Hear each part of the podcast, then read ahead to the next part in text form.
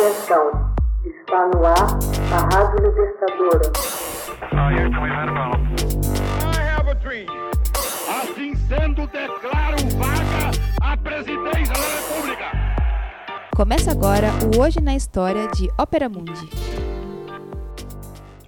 Hoje na História, 6 de setembro de 1915. Exército Britânico testa o primeiro modelo de tanque de guerra. Após meses buscando um veículo capaz de atravessar trincheiras, derrubar obstáculos e resistir à artilharia pesada, o exército britânico testa, em 6 de setembro de 1915, o primeiro tanque de guerra da história. O primeiro Lorde do Almirantado, Winston Churchill, após ter visto o Rolls-Royce blindado utilizado pela Royal Naval Air Service em 1914, patrocina o Land Ships Committee para supervisionar o desenvolvimento desta nova arma. Sob direção do coronel Ernest Swinton, o Land Ships Committee criou com sucesso o primeiro protótipo chamado Little Willie, inicialmente denominado de barcos de terra, ou landship em inglês.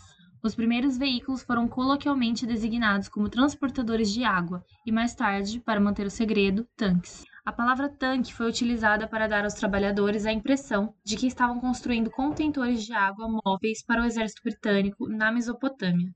O primeiro tanque entra em operação em 15 de setembro de 1916, quando o capitão Mortimer, da Royal Navy, leva o Mark I a combate durante a Batalha do Somme. Os franceses desenvolveram o Schneider CA-1, que foi utilizado pela primeira vez em 16 de abril de 1917. A primeira vez que foram empregados tanques maciçamente durante um confronto foi na Batalha de Cambrai, em 20 de novembro de 1917.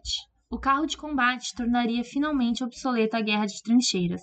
Os milhares de tanques que se utilizaram na guerra pelas forças britânicas e francesas trouxeram uma contribuição significativa para esse resultado. Os resultados iniciais com os tanques eram variados. A probabilidade de não funcionar satisfatoriamente no campo de batalha causava um desgaste considerável em combate. Contudo, sua utilização em pequenos grupos também diminuiu seu valor e impacto tático. As forças alemãs sofreram um choque e não tinham arma contra os tanques. Foi acidentalmente que descobriram que o uso de trincheiras mais fundas e largas poderia limitar a mobilidade dos tanques britânicos.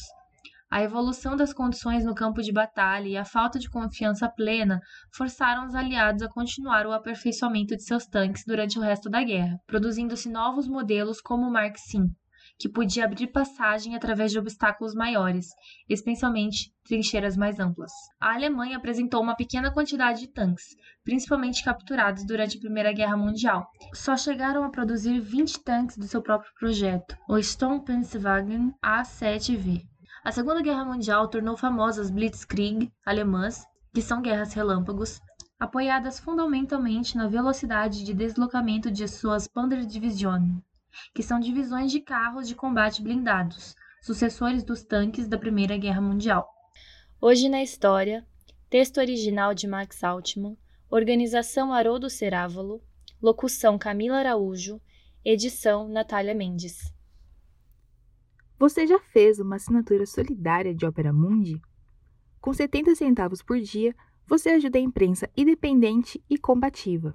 Acesse www.operamundi.com.br/apoio.